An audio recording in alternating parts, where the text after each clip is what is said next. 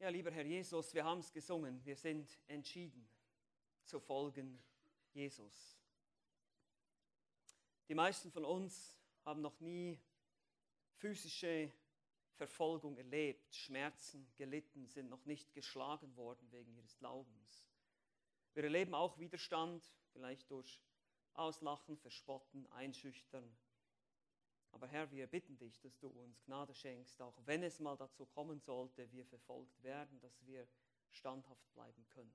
Danke, dass du uns nicht alleine lässt, dass du uns den Beistand, den Heiligen Geist gesendet hast, der in uns wohnt und uns stärkt, uns auch in diesen Momenten die richtigen Worte geben wird. Aber so hilf uns auch jetzt in diesem warnenden Text, den du, die Rede, die du an die Jünger gehalten hast, diesen Aspekt des Widerstandes der Welt besser zu verstehen, besser einordnen zu können, warum wir als Christen eben nicht überall willkommen sind und nicht überall mit Applaus empfangen werden. Dass sogar das Gegenteil der Fall ist, warum das so ist. Und dass wir dann auch besser lieben und verstehen können, die Menschen um uns herum, die uns ablehnen, ihnen in der richtigen Art und Weise zu begegnen, so wie du es auch getan hast. Mögest du uns dazu stärken, jetzt in dieser Stunde. Mach uns zu aufmerksamen Hörern auf dein Wort, damit wir dir wirklich nachfolgen und dir Ehre geben. Durch deine Gnade in Jesu Namen. Amen.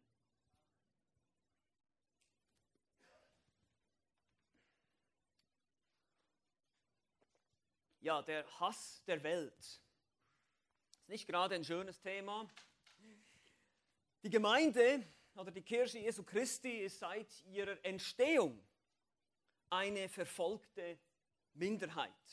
Gerade hier in Europa tun wir uns schwer mit diesem Gedanken, nachdem wir natürlich ähm, Jahrhunderte auf Jahrhunderte von Kirchengeschichte zurückgucken, wo die Kirche sehr einflussreich war, die Kirche zu einflussreich war, zu politisch war, regiert hat, ja, aber auch selber verfolgt hat. Aber es gab immer wieder Zeiten der Ruhe zwischendurch, aber Verfolgung gehört dazu. Sie war nicht immer körperlich. Es gibt auch einfach die Ablehnung, die verbale Ablehnung. Aber wir sehen bereits in der Schrift, in der Bibel, in der Apostelgeschichte, wenn wir hereinschauen, kaum ist die Gemeinde entstanden, gibt es Widerstand. Mehrere Male werden die Apostel ins Gefängnis geworfen, sie werden verfolgt, Stephanus wird gesteinigt in Apostelgeschichte 7. Paulus oder Saulus, der zunächst ein Verfolger der Gemeinde ist, erlebt dann selber Verfolgung, weil er Christus verkündigt. Und bis dahin kommt die Verfolgung vor allem durch die Juden, die es nicht sehen konnten oder nicht glauben konnten, dass jetzt eben Heiden auch Unbeschnittene zum Glauben kommen, dass tatsächlich das so ist, dass äh, das, das Mose-Gesetz, die zeremoniellen Aspekte des Gesetzes jetzt abgeschafft sind und sich damit nicht anfreunden konnten. Aber dann in den weiteren ersten drei Jahrhunderten kam die Verfolgung, die Verfolgung dann vor allem durch die Römer. Und das hatte verschiedene Gründe. Ein Grund war vor allem zum Beispiel der Kaiserkult. Der Kaiser wurde als Gott verehrt. Und wenn du ihn nicht angebetet hast, dann galtst du als Landesverräter. Zwar durfte man anbeten, welche Götter man wollte im römischen Reich, aber man musste auch die römischen Götter und insbesondere den Kaiser anbeten. Das taten die Christen natürlich nicht und erlebten deshalb viel Leid. Aber es war noch mehr dabei, da sich die Christen von den traditionellen Göttern verabschiedet haben, dachten viele Römer, sie machen diese Götter zornig. Und dann war es so, wann immer es eine Hungersnot gab oder eine Katastrophe, wurde das immer gleich den Christen in die Schuhe geschoben. Und dann hieß es, so wie Tertullian, der christliche Apologet, zitiert, Christen vor die Löwen. Das war der Aufruf, jedes Mal, wenn es irgendwie ein Unglück, Katastrophe gab. Christen waren seltsame Menschen. Sie sonderten sich vom vielen des sozialen, normalen Lebens ab. Und das war natürlich so, damals konnte man nicht zum Beispiel einfach ins Theater gehen, ohne von der Unmoral und dem ganzen Götzendienst auch vereinnahmt zu werden. Es ist eigentlich ähnlich wie heute, ist es nicht so? Unsere Gesellschaft bewegt sich immer mehr in diese Richtung, dass wir als Christen merken, wir können nicht mehr einfach irgendwo hingehen, ohne dass wir ständig mit irgendwelchen unmoralischen Bildern, Ideen, Gedanken beworfen werden.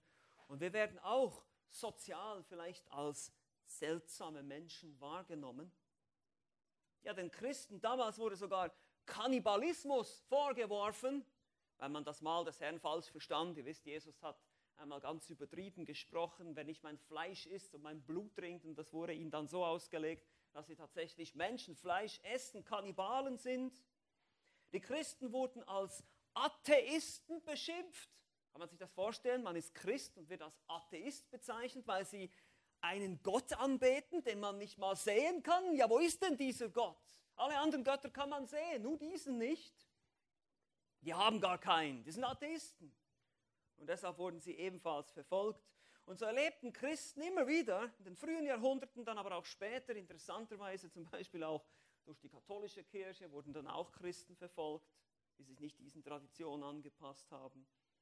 Verfolgung gibt es heute in vielen muslimischen Ländern. Wir lesen, einige von euch lesen sicherlich auch das Open Doors. Da sehen wir immer wieder, wie viel Verfolgung es gerade jetzt in dieser Welt gibt. Irgendwie passen wir Christen hier nicht hinein in diese Welt. Wir passen einfach nicht hier hinein. Das ist das Problem. Und genau das musste Jesus nun den Jüngern hier bereits am Anfang, bevor er überhaupt ans Kreuz ging, bevor er für, für die Menschheit, für die Sünden sterben würde, bevor er sein Lösungswerk vollenden würde, musste er seine Jünger schon darauf vorbereiten. Hey Leute, ihr werdet nicht überall beliebt sein. Könnt ihr euch erinnern, Apostel Johannes schreibt über die sieben Zeichen und Wunder im, Apostel, äh, im Johannesevangelium. Diese sieben sind gegeben, das ist seine Absicht im Kapitel 20, damit wir glauben, damit auch wir, die Empfänger, natürlich zuerst im ersten Jahrhundert, aber jetzt auch wir heute Glauben haben und diesen Glauben ewiges Leben. Und auch Jesus selbst erlebt in seinem öffentlichen Dienst was? Ablehnung. Er wurde abgelehnt. Wir haben das gesehen. In den ersten zwölf Kapiteln in seinem öffentlichen Dienst gab es nicht gerade viele Leute, die wirklich glaubten, die wirklich nachfolgten. Die meisten von ihnen lehnten ihn ab. Interessanterweise insbesondere die religiösen Menschen, die religiöse Elite. Mit denen hat er am meisten Ärger. Ja, er hatte nicht so viel Ärger mit Hurer und Zöllnern, aber mit den religiösen Menschen, da hat er viel Ärger. Das ist sehr interessant. Oft ist es auch heute so, dass Christen verfolgt werden aus religiösen Gründen. Aus religiösen Gründen. Und so zog sich Jesus zurück mit seinen Jüngern. Hier, wir lesen davon, am letzten Abend, am Donnerstagabend, feierte das Passa mit seinen Jüngern und er hält seine Rede an die Jünger, zuerst im Obersaal, dann aber auch unterwegs durch Jerusalem. Und das Ziel ist, seine Jünger zu trösten, vorzubereiten auf seinen Weggang. Ja, er würde eben jetzt nicht immer körperlich bei ihnen sein, er würde weggehen, er würde zum Vater gehen, das sagt er mehrere Male in dieser Rede hier. Und die Jünger kriegen Angst. Was ist dann los? Was machen wir dann? Nun, Jesus tröstet sie mit Wahrheiten über seine Person, er tröstet sie insbesondere, indem er sie belehrt über die Rolle des Heiligen Geistes, des Beistands oder auch Parakletos, dieses Helfers, Trösters, Ermutigers. Es ist sehr schwierig, dieses Wort wirklich zu übersetzen. In einigen Übersetzungen wird der Tröster genannt, in anderen Helfer. Hier bei uns, der Schlachter, ist es der Beistand. Wie sie in Abhängigkeit von Jesus leben sollen, eben wie die Rebe am Weinstock, dass sie jetzt Freunde Jesu sind. Aber dadurch, dass sie Freunde Jesu sind, sind sie jetzt eben Feinde der Welt. Sie sind enge Vertraute des Königs. Sie werden sein Werk in der Kraft des Heiligen Geistes weiterführen. Sie werden viel Frucht bringen, viel Jünger machen. Aber das Ganze wird nicht ohne Widerstand ablaufen. Das wird nicht so einfach, Jungs, sagt Jesus. Das wird nicht so einfach. Weil ihr habt ein riesiges System von dämonischen Religionen, Philosophien, Ideologien zu bekämpfen. Paulus nennt es einen geistlichen Kampf. Er spricht von einer geistlichen Waffenrüstung. Ja, wir sehen es immer wieder im Neuen Testament. Das christliche Leben ist eigentlich kein Spaziergang im Park. Und doch sind wir heute in unserer westlichen Gesellschaft leider, so habe ich zumindest den Eindruck, manchmal etwas eingelullt durch unsere postchristliche Gesellschaft, die immer noch so ein bisschen christlichen Anstrich hat, christliche Werte hat, aber eigentlich sehr antichristlich ist in Wirklichkeit. Sogar unter christlichem Deckmantel werden Dinge wie Fortschrittsglaube und andere Dinge vorangepusht. Soziale und gesellschaftliche Transformation und so weiter sind keine biblischen Ideen. Wird aber von vielen, auch teilweise von christlichen Leitern, vorangetrieben. Wir müssen aufpassen. Und deshalb spricht Jesus hier über den Widerstand der Welt und er muss seine Jünger darauf vorbereiten. Aber was ist denn die Welt? Und ich habe schon angedeutet, die Welt hier, Johannes verwendet dieses Wort in unterschiedlichen Kontexten, deshalb ist es immer wichtig, den Zusammenhang zu beachten. Zum Beispiel ist es nicht derselbe Zusammenhang wie Johannes 3,16, denn so sehr hat Gott die Welt geliebt. Moment, ich denke, Gott liebt doch die Welt, also sollten wir doch die Welt auch lieben. Nein, das ist nicht dasselbe. In 1. Johannes Kapitel 2 heißt es, liebt nicht die Welt. Ist das ein Widerspruch? Nein, ist es nicht. Kontext ist die Antwort. Welt in Johannes 3:16 ist einfach die Welt als Ganzes, die Menschheit als Ganzes, die Mission, die wir haben. Ja, so sollen wir die Welt lieben, indem wir ihnen das Evangelium bringen. Das ist etwas ganz anderes. Aber wir sollen die Welt nicht lieben, wenn es um den Inhalt geht, weil in 1. Johannes 2 sehen wir, wie das definiert wird. Diese Welt, die wir nicht lieben sollen, ist die fleischliche Gesinnung, der Hochmut des Lebens und die Lust der Augen. Das ist 1. Johannes 2, 15, wenn ihr euch das aufschreiben wollt. 15 bis 17.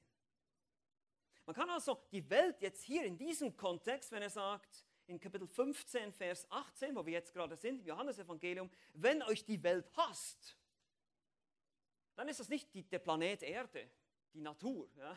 die Tiere, die euch dann anfallen werden oder sowas. Nein, sondern es ist das böse, dämonische System von Lügen und falschen Religionen und Philosophien, welches von Christus wegführt.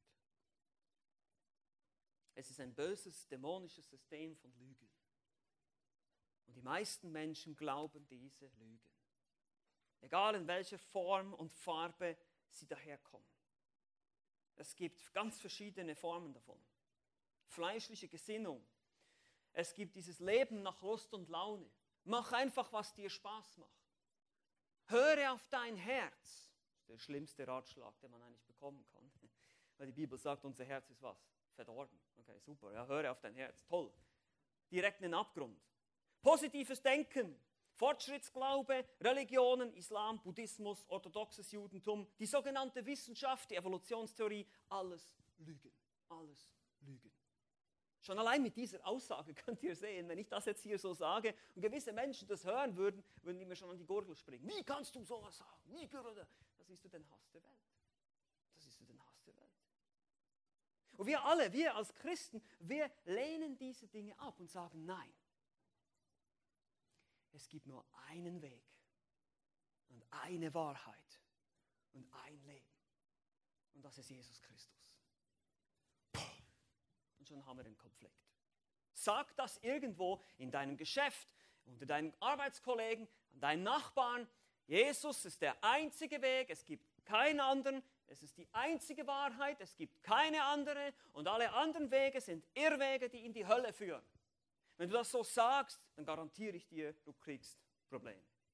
Diese Gesellschaft wird deshalb Christen nicht mögen.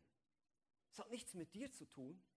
Es hat nichts mit deiner bestimmten Persönlichkeit zu tun, die, vielleicht, die du vielleicht hast, vielleicht sogar deine Charakterzüge. Nein, es hat damit zu tun, wessen Herrn du angehörst. Und in unserem Text heute in Johannes 15 macht Jesus genau diese Dinge gegenüber den Jüngern bereits klar. wir haben heute vier Gründe in diesem Text. Hier wir, finden wir vier, mindestens vier Gründe, warum dich die Welt als Christ hassen wird. Und du musst dich darauf vorbereiten. Was ist das Ziel? Warum beschäftigen wir uns damit? Warum muss ich wissen, warum die Welt mich hasst? Und in Kapitel 16, Vers 1 kommt die Antwort. Dies habe ich zu euch geredet, damit ihr keinen Anstoß nehmt. Da kommen wir dann nächstes Mal dazu, wie wir damit umgehen mit dieser Verfolgung, mit diesem Widerstand. Aber die Absicht ist, vier Gründe, ich gebe euch diese Dinge, ich zeige euch, warum die Welt euch nicht mögen wird, bereitet euch darauf vor, bereitet euch auf Widerstand vor, weil sonst könntet ihr mutlos werden, sonst könntet ihr ermatten und denken, ich mache was falsch. Ich habe so vielen Leuten das Evangelium verkündigt, aber die glauben ja gar nicht. Es ist noch kein einziger Mensch durch mich zum Glauben gekommen. Die beschimpfen und verfluchen mich alle nur. Ich muss doch irgendwas falsch machen. Nein, nicht unbedingt. Klar können wir Dinge falsch machen. Wir müssen uns schon prüfen, wie wir das weitergeben. Wenn wir unhöflich sind und unfreundlich und lieblos, sind wir vielleicht schon selber schuld. Aber wenn wir die klare Botschaft in Liebe verkündigen, dann können wir sogar unter Umständen erleben wir das auch, dass sich nie ein Mensch bekehrt. Der Prophet Jeremia ging durch diese Situation. 40 Jahre gepredigt, kein Mensch hat Buße getan. Darum geht es gar nicht. Jesus sagt nicht, eure Aufgabe ist es, Menschen zu bekehren, eure Aufgabe ist es, das Evangelium zu verkündigen. Das ist ein Unterschied. Wir müssen das Evangelium rausbringen an die Menschen und sie müssen es hören, aber dann stehen sie selber in der Verantwortung.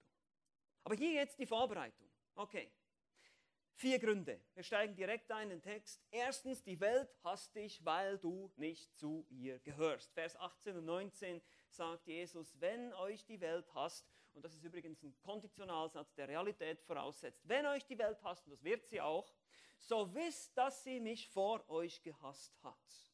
Wenn ihr von der Welt wärt, so hätte die Welt das ihre lieb.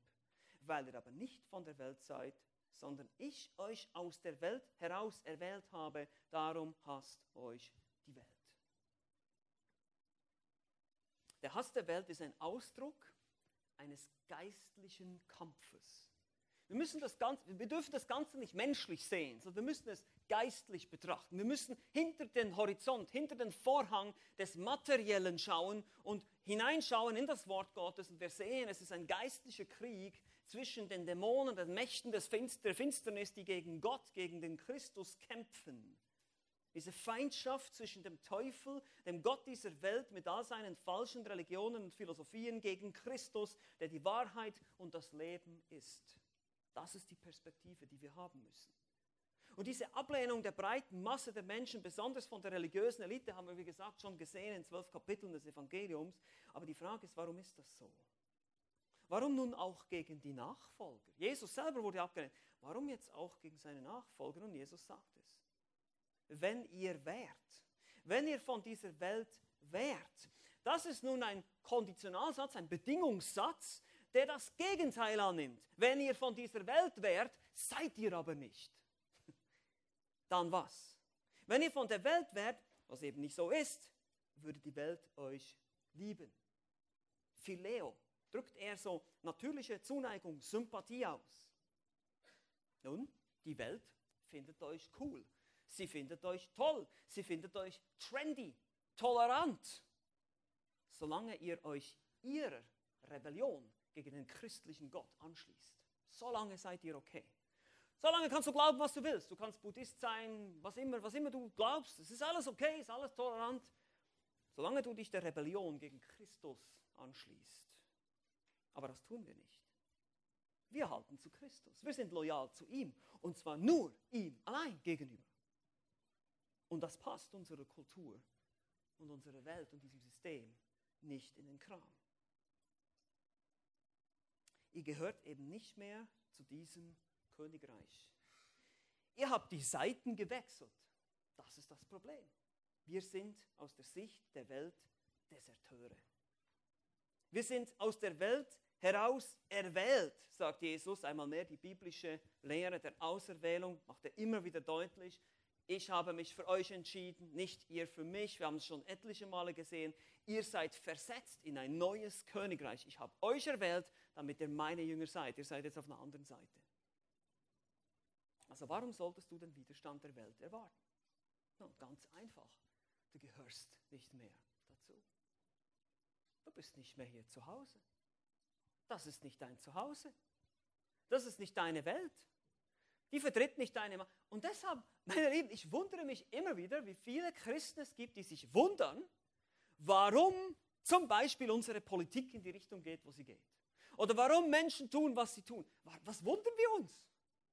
Die Bibel sagt, unsere Gesellschaft, die Menschen, die Christus nicht kennen, sind tot. In Übertretungen und Sünden. Sie sind tot. Sie haben keine geistliche Antenne. Sie können nichts verstehen. 1. Korinther 2,14. Sie nehmen nichts an vom Geist Gottes. Sie haben keine moralischen Vorstellungen, wie Gott es sieht. Sie sehen es alles ganz anders. Sie sind blind, sie sind völlig hoffnungslos verloren.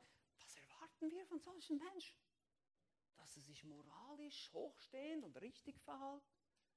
Es ist eigentlich die Gnade Gottes, es ist die allgemeine Gnade Gottes, dass unsere Gesellschaft überhaupt nicht noch irgendwie einigermaßen zusammenhält und irgendwie es irgendwie noch ein Gefüge gibt von Recht und Ordnung. Das ist ein Wunder an Betracht der Situation, wenn man die Bibel liest und sieht, wie Gott die Menschenherzen beschreibt.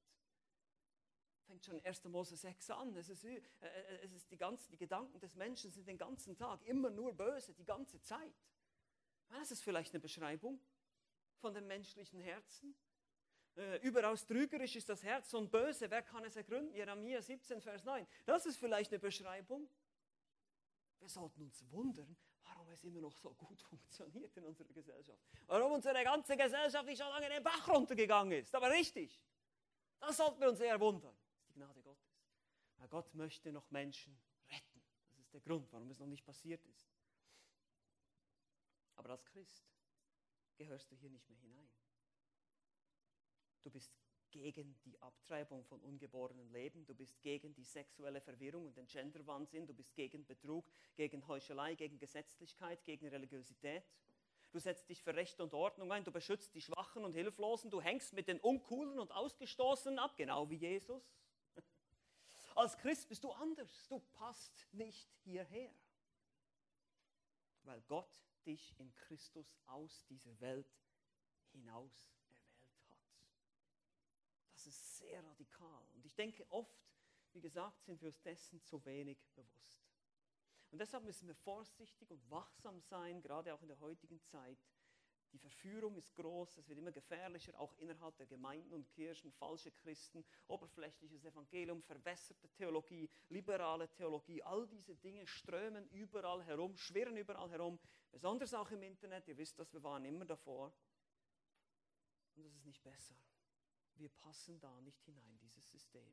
Und deshalb, wenn du dem klaren biblischen Evangelium treu bleibst, wirst du garantiert, garantiert Widerstand erleben. In welcher Form auch immer. Es muss nicht sein, dass dich die Leute gleich töten, aber es wird Widerstand geben. Und oft, meine Lieben, kommt dieser Widerstand sogar noch aus einer Ecke, wo man ihn nicht erwartet. Also seid wachsam. Seid wachsam. Wir haben vier Gründe, warum die Welt dich als Christ hasst. Erstens, du gehörst nicht mehr dazu. Zweitens, wie gesagt, wir haben die selten gewechselt. Die Welt hasst dich, weil du zu Christus gehörst. In Vers 20 sagt Jesus folgendes: Gedenkt an das Wort, das ich zu euch gesagt habe. Der Knecht ist nicht größer als sein Herr. Haben sie mich verfolgt, so werden sie auch euch verfolgen. Der nächste Satz ist etwas unklar hier in der Schlachter. Es ist eigentlich besser zu übersetzen. Haben sie auf mein Wort gehört, so werden sie auch auf das eure hören. Aber das alles werden sie euch tun um meines Namens willen, denn sie kennen den nicht, der mich gesandt hat. Nun, das Prinzip hier ist klar. Der Knecht ist nicht größer als sein Herr. Das hat Jesus schon in Kapitel 13 erwähnt, wo es um die Demut ging. Genauso wie ich demütig euch die Füße gewaschen habe, so sollt ihr das auch tun. Und hier geht es jetzt um dieselbe, dasselbe Prinzip. Wenn sie mich, den Herrn, verfolgt haben, haben wir das vorhin auch in Matthäus 10 gelesen, wenn sie den Herrn Belzebul, sprich Teufel genannt haben, dann werden sie dasselbe mit euch tun. Wenn sie mich verfolgt haben, so werden sie auch euch verfolgen. Wenn du Jesus nachfolgst und ihm ähnlicher wirst, dann wirst du Widerstand erfahren. Wie gesagt, die Übersetzung der Schlachter ist hier nicht so gut wegen der Bedeutung des Verbs tereo, das eigentlich halten heißt, haben sie mein Wort befolgt, so werden sie auch das eure Folgen befolgen. Das heißt, es gibt also auch Hoffnung hier in diesem Satz. Es ist eigentlich eher positiv zu verstehen. Es gibt Hoffnung, es gibt einige Menschen, die das Wort glauben und es auch halten. Das wird auch geschehen aber die meisten werden euch ablehnen und viele werden euch eben auch verfolgen. All das werden sie euch aber tun, sagt Jesus, um meines Namens willen. Ist besser als antun. Hier die Schlachter sagt antun, aber das Wort ist einfach tun. Sie werden das tun. Einige werden das Wort halten, viele werden euch verfolgen und sie werden das alles tun. Warum? In meinem Namen. Wegen mir. Und dann die, die verfolgen, die kennen den nicht, der mich gesandt hat. Das ist letztlich, sie haben keine persönliche Beziehung zu Gott, deshalb werden die meisten euch eben ablehnen. Was ist wichtig hier? Was nehmen wir hier mit? Die Welt hasst dich als Christ. Nicht, nicht weil du, es macht ja eigentlich nicht viel Sinn, einen Christen zu hassen. Weil Christen sind liebevolle Menschen, die, die leben Nachfolge. In der Nachfolge wollen wir in der nächsten Liebe wachsen. Wir wollen Gutes tun. Wir wollen uns, ja, wir ordnen uns ja auch dem Staat unter. Wir zahlen Steuern. Wir wollen eigentlich Gutes tun. Also so gesehen gibt es eigentlich, vernünftig gesehen, gibt es eigentlich keinen Grund, Christen zu verfolgen. Aber es gibt da ein Problem. Christen lieben Christus. Und Christus ist das, was die Menschheit ablehnt. Das müssen wir unbedingt verstehen. Der Angriff geht nicht gegen dich persönlich. Wenn du Widerstand erlebst, wenn du Ablehnung und Spott erfährst, es geht nicht gegen dich persönlich. Es geht gegen unseren Herrn. Er ist der Angriffspunkt. Er ist das, was die Menschen ablehnen, die ungläubigen. Die Welt hasst Christus. Und da denkt man auch, warum? Warum, warum hasst die Welt Christus? Überlegt euch mal, wofür steht Christus? Christus steht für die Unfähigkeit des Menschen, zu Gott zu kommen. Christus steht für den absoluten, kompletten, geistlichen Bankrott der Menschheit. Dafür steht Christus. Das ist die Botschaft. Könnt ihr euch erinnern an die Bergpredigt, Matthäus 5, wie beginnt sie? Glückselig sind die Armen im Geist. Diejenigen, die Jugend, die weiß das, die kennen das vielleicht noch. Wir, haben das ja, wir sind das ja durchgegangen. Was heißt es, arm im Geist? Heißt, ich bin bankrott. Ich habe nichts zu bieten. Ich bin nichts wert. Meine Frömmigkeit ist dreckige Lumpen. Ich habe gar nichts vorzuweisen. Ich brauche Christus. Ich brauche Gnade. Ich schreie danach. Ich gehe auf meine Knie. Ich flehe dich an, Gott. Hilf mir. Und dafür sind die meisten Menschen zu stolz. Und deshalb geht der Hass gegen Christus. Er steht für alles, was die Welt nicht fähig ist dafür. Jesus, als er Paulus in seinen Dienst rief, in Apostelgeschichte 9, sagt er, Saul, Saul, was verfolgst du mich? Saul hat aber die Christen verfolgt, aber er verfolgte eigentlich Christus. Klar, wir müssen, wie schon gesagt, vorsichtig sein, dass wir uns nicht dumm verhalten und wegen Dingen bestraft werden, die wir selber schuld sind. Ja, wenn wir natürlich das Gesetz übertreten irgendwie Steuern hinterziehen und sonst irgendeinen Blödsinn machen, sind wir selber schuld. Das ist die Verfolgung, von der Jesus spricht, sondern hier geht es darum, die Welt lehnt uns ab wegen unserem Bekenntnis zu Christus. Und wenn das der Fall ist, dann heißt es ja auch in der Bergpredigt, sollen wir uns freuen wenn sie alle möglichen Lügenworte gegen uns aussprechen, wenn sie uns beschimpfen, wenn sie hinter unserem Rücken schlecht über uns reden, wenn sie uns Leute gegen uns aufhetzen, wir sollen uns freuen. Genau dasselbe hat, hat die Gesellschaft auch schon mit den Propheten gemacht, mit den wahren Propheten des Alten Testaments. So sagt es Jesus. Vier Gründe, warum dich die Welt als Christ hassen und ablehnen wird. Die Welt hasst dich, weil du nicht zu ihr gehörst. Die Welt hasst dich, weil du zu Christus gehörst. Und jetzt Drittens, die Welt hasst dich, weil sie weiß, dass sie schuldig ist vor Gott. Verse 22 bis 25 sagt Jesus folgendes. Wenn ich nicht gekommen wäre und zu ihnen geredet hätte, so hätten sie keine Sünde. Nun aber haben sie keinen Vorwand für ihre Sünde. Wer mich hasst, der hasst auch meinen Vater. Wenn ich nicht die Werke unter ihnen getan hätte, die kein anderer getan hat, so hätten sie keine Sünde. Nun aber haben sie es gesehen und hassen doch sowohl mich als auch meinen Vater. Doch dies geschieht, damit das Wort erfüllt wird, das in ihrem Gesetz geschrieben steht. Sie hassen mich ohne Ursache. Wenn ich nicht gekommen wäre, so hätten sie keine Entschuldigung sie hätten einen Vorwand. Und das bedeutet nicht, dass sie sündlos gewesen wären, sondern Jesus macht hier einfach deutlich, er ist nun mal die vollkommene, die perfekte Offenbarung Gottes. In Hebräer 1 sehen wir das. Er ist die, das letzte Wort Gottes, kann man sagen. Er ist der absolut, die absolute Erfüllung von all dem, was im Alten Testament geschrieben ist. Und Jesus spricht hier ganz besonders natürlich von der jüdischen Elite, von der jüdischen Ablehnung, die er erlebt hat. Und diese Menschen hatten wirklich sehr, sehr viel Offenbarung und sehr viel Wissen. Und sie haben jetzt auch noch Jesus und sie haben seine Wunder gesehen, seine Zeichen gesehen, sie haben seine Worte gehört. Jetzt gibt es keine Entschuldigung mehr. Sie haben definitiv keine Entschuldigung mehr. Die wussten ganz genau, dass Jesu Lehre konform war mit dem, was das Alte Testament gesagt hat. Wir sehen es zum Beispiel auch am Laubhüttenfest, dass Jesus da lehrte in Johannes Kapitel 7, als die Tempeldiener, das, sind, das war die Tempelpolizei, die, die gesendet wurde, um Jesus festzunehmen, dann kommen sie zurück und sagen, wir haben ihn nicht festgenommen. Wir haben noch nie einen Menschen gehört, der so redet. Also selbst, die, konnten, selbst seine größten Feinde konnten nicht seine Wunder widerlegen. Wir sehen nirgends einen Pharisäer, der irgendwie mal sowas in die Richtung sagt. Sie sagen ganz genau, die Zeichen und Wunder sind eindeutig. Die einzige Möglichkeit, die es noch gab, ist, sie haben diese Wunder dem Teufel zugeschrieben. Die Sünde gegen den Heiligen Geist. Das war das Einzige, was ihnen einfiel, aber sonst konnten sie nichts widerlegen. Es war sonnenklar. Und trotzdem lehnten sie ihn ab. Jesus sagt ganz deutlich, wer mich hasst, der hasst auch meinen Vater. Hier wieder ganz deutlich, du kommst nicht zu Gott. Wenn du Jesus hast, hast du Gott. Wenn ich nicht die Werke unter ihnen getan hätte, die kein anderer getan hat, so hätten sie keine Sünde. Wie gesagt, es war eindeutig, was Jesus alles tat. Sie haben es gesehen und sie haben gehasst. Wäre hier die gute Übersetzung? Das sind zwei perfekt Verbformen, also Verbformen im Perfekt. Sie haben es gesehen, sie haben gehasst die Handlung als Ganzes abgeschlossen, sie haben ihre Herzen verschlossen.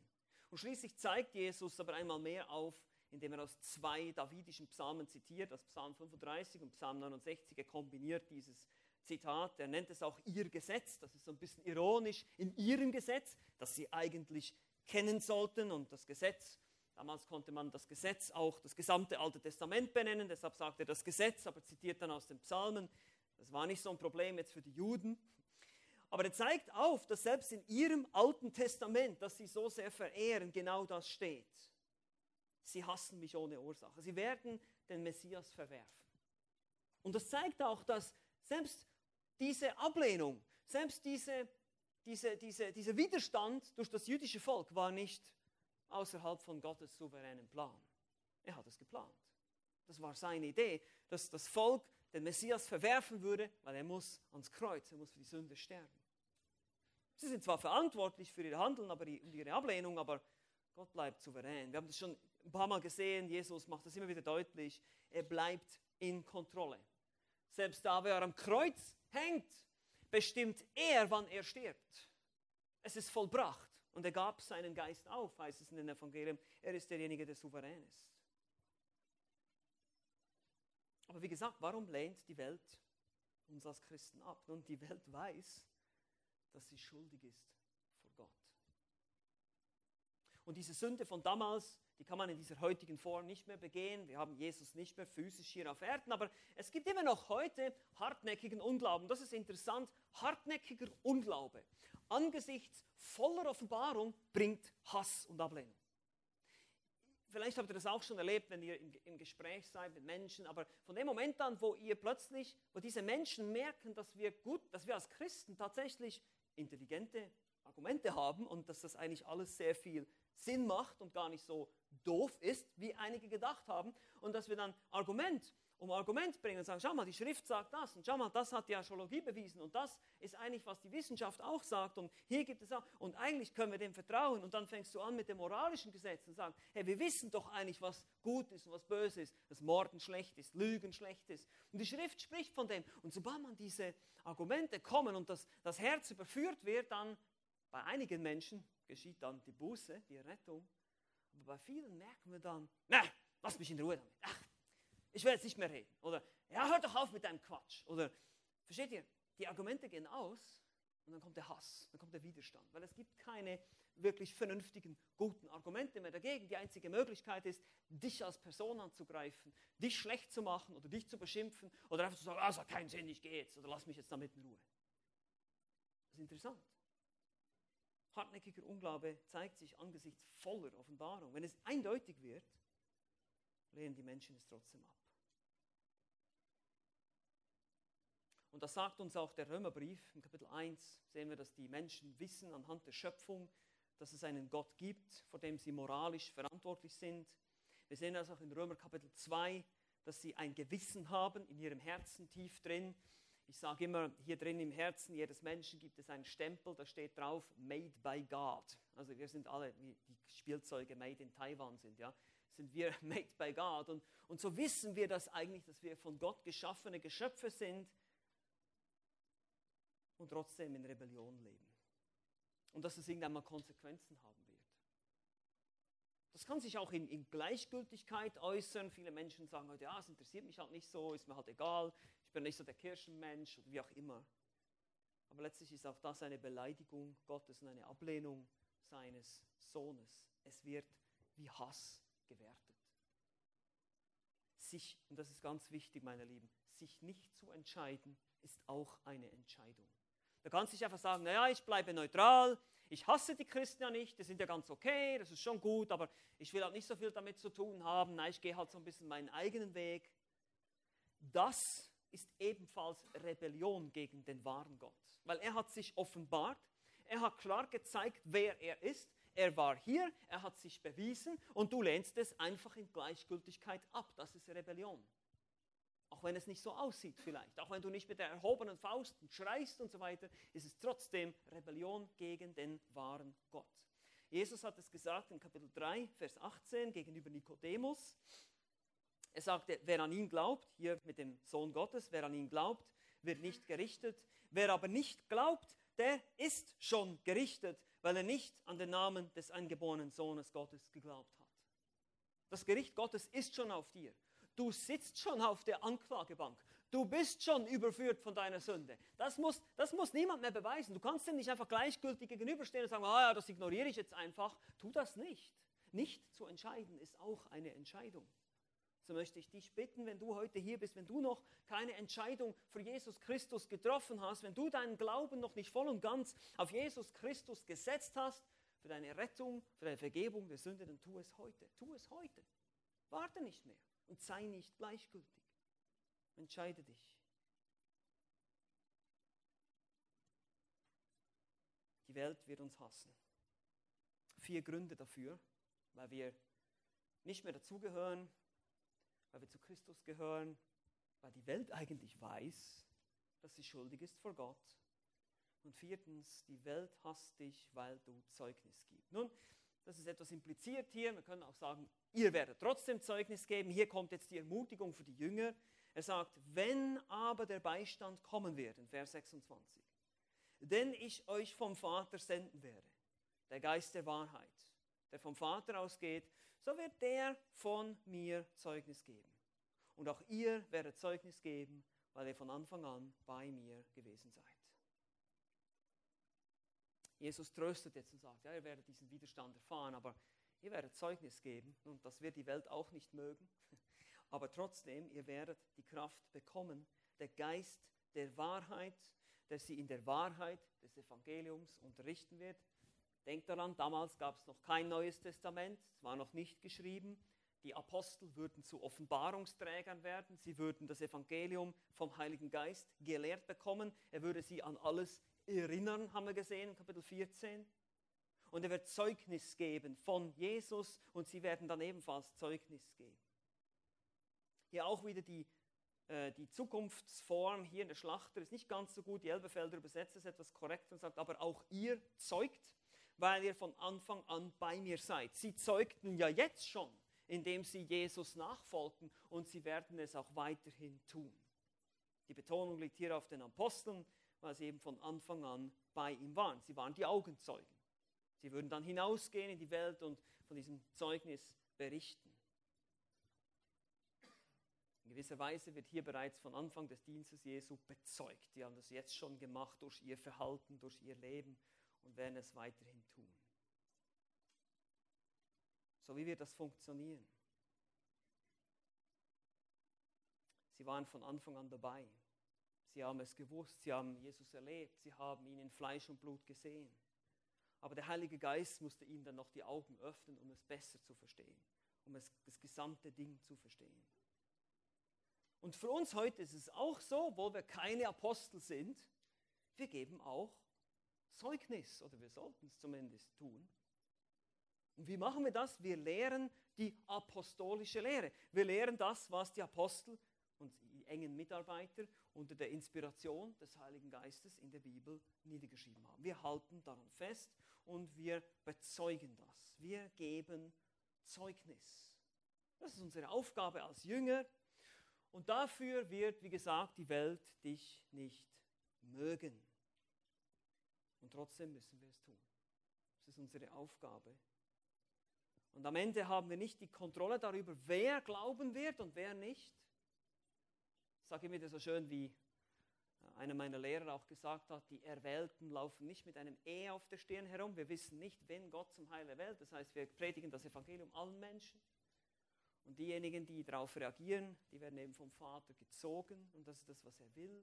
Er will, dass wir rausgehen, dass wir den Samen streuen und dass die Menschen zum Glauben kommen, die erwählt sind. Aber es gibt eine ganze Menge von Menschen, die das nicht tun werden und die werden Widerstand leisten.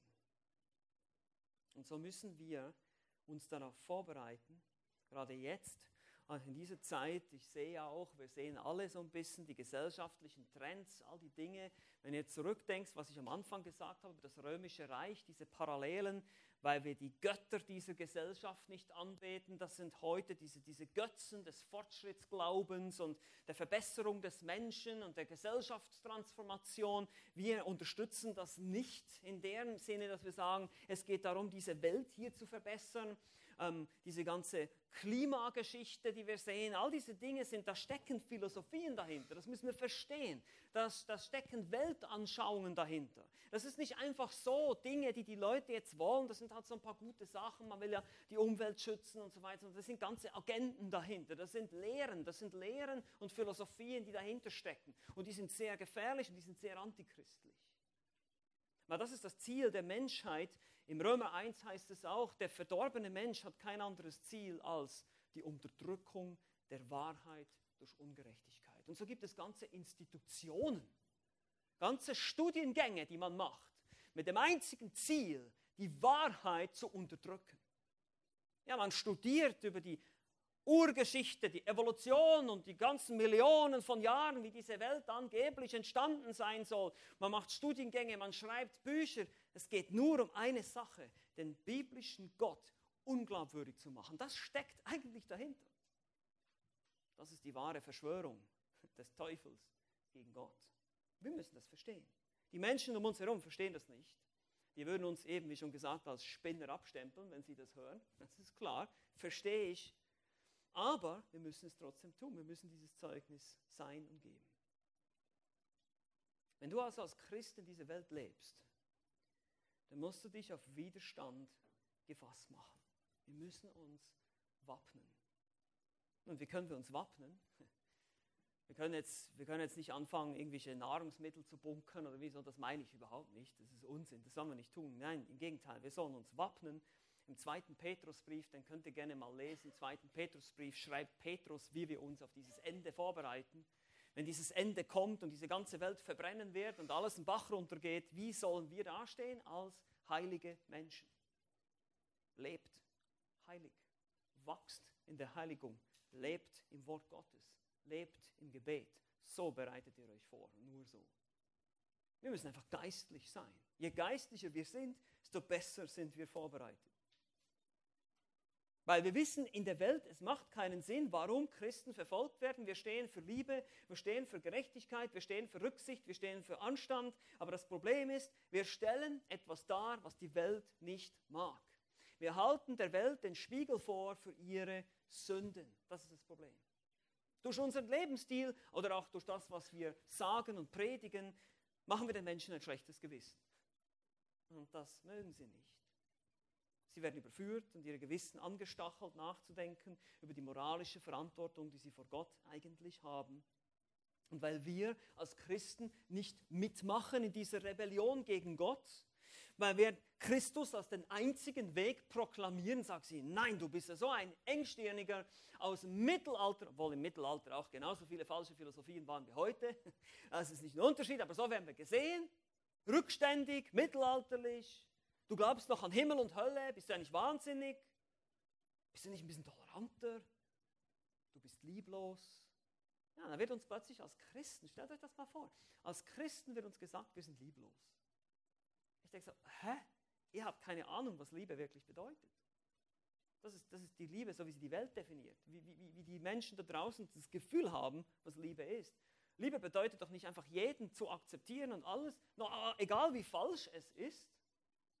Das, doch, das, das ist doch lieblos. Wenn ich, wenn ich jemandem sage, du bist okay, alles ist okay, ich, ich, ich bin ein Arzt und du kommst zu mir und ich stelle fest, du hast Krebs, der ist tödlich. Und ich sage, ist alles okay, schon gut, nimm einfach ein paar Schwarztabletten, alles gut, ich muss dich ja tolerieren, ich darf dir keine schlechten Nachrichten geben. Stellt euch das mal vor. Und wir wissen, die Menschen, die ohne Christus sterben, gehen auf ewig verloren. Das Liebloseste, was wir tun können, ist zu schweigen. Einfach nichts zu sagen. Obwohl wir genau wissen, wo diese Menschen enden werden. Und ja, wir müssen sie so sehr lieben, auch wenn sie uns hassen. Und das ist genau das Schwierige. Das ist genau das Schwierige. Ihr werdet nicht beliebt sein, ihr werdet gehasst werden, ihr werdet verspottet werden, wir werden vielleicht auch noch verfolgt werden. Aber hier ist der Clou. Die Welt wird uns hassen, aber wir werden nicht wir werden lieben. Wir werden weitermachen. Wir werden freundlich bleiben. Wir werden den Menschen begegnen in Freundlichkeit. Und das ist nicht einfach, das weiß ich. Das ist nicht einfach. Aber stellt euch vor, diese Welt, die uns so sehr hasst und uns so sehr Widerstand entgegenbringt, das ist dein und mein Missionsfeld. Da draußen laufen Menschen herum, die noch Christus nicht kennen und die noch kennenlernen werden. Da draußen laufen noch Menschen herum, die Erwählte sind, aber noch nicht zur Erkenntnis gekommen sind. Und diese Menschen will Gott retten durch dich. Und deshalb ertragen wir all diesen Widerstand, all diese Beschimpfung, all diese Verspottung, vielleicht sogar körperliche Verfolgung, die kommen wird, weil wir wissen, es gibt da draußen noch Menschen. So wie ähm, äh, Jesus zu Paulus gesagt hat in Korinth, ich habe ein großes Volk in dieser Stadt. Die waren schon bereits vorherbestimmt, es wusste Gott schon, wer das war. Paulus wusste es nicht, er musste das Evangelium verkündigen und dann kamen sie alle zum Glauben. Das ist unsere Perspektive. Das ist ein erster Grund, warum wir das wissen müssen, warum, das, warum wir uns bewusst darauf vorbereiten müssen. Diese Welt ist ein Minenfeld. Diese Welt ist ein geistliches Kriegsgebiet und wir stehen mitten im Kampf. Aber wir wollen diese Menschen retten. Wir wollen rausgehen und diese Botschaft verkündigen, sodass die gerettet werden, die dazu bestimmt sind. Wir werden trotzdem lieben. Wir werden uns nicht wehren, wir werden bezeugen, so wie Gott es uns gesagt hat, so wie der Heilige Geist uns stärkt und uns dazu die Gnade und die Kraft gibt. Und wir werden bezeugen, dass Jesus Christus Herr ist und sonst niemand. Amen. Amen. Lasst uns noch beten.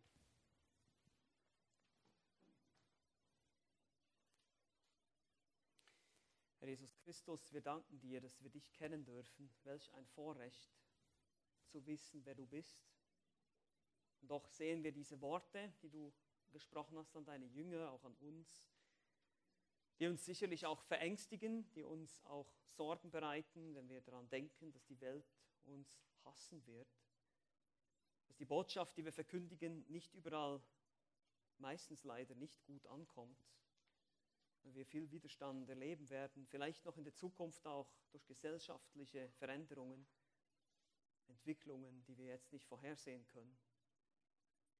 Aber so sei du uns gnädig, Herr, dass wir in deinem Wort leben, viel im Gebet sind, viel Gemeinschaft haben, auch miteinander als Geschwister uns gegenseitig ermutigen, damit wir nicht Anstoß nehmen, damit wir nicht abfallen, damit wir nicht mutlos werden, frustriert sind, wenn die Menschen nicht so reagieren, wie wir uns das wünschen, wenn nicht alle zum Glauben kommen, wenn Menschen ablehnend sind und in ihren Sünden sterben, wenn das passiert, was wir uns nicht wünschen dass wir dann nicht uns verwundern und nicht frustriert sind, sondern festbleiben. Und unsere Aufgabe, die du uns gegeben hast, ist es, Zeugnis zu geben. So lass uns darin treu sein dein Zeugnis zu geben, natürlich auch als Zeugnis zu leben und die Resultate, wer zum Glauben kommt, die Frucht, dir überlassen. Du bist souverän, du bist der Herr, du bist Gott, der Schöpfer, du bist der Allmächtige. Du machst keine Fehler und deshalb dürfen wir wissen, selbst der Widerstand, selbst Dinge, die wir erleben, die Leid beinhalten, sind von dir verordnet, dienen uns zum Wachstum. Bitte hilf uns in unserer Schwachheit, richtig zu reagieren und richtig zu leben in diesen immer schwieriger werdenden Zeiten.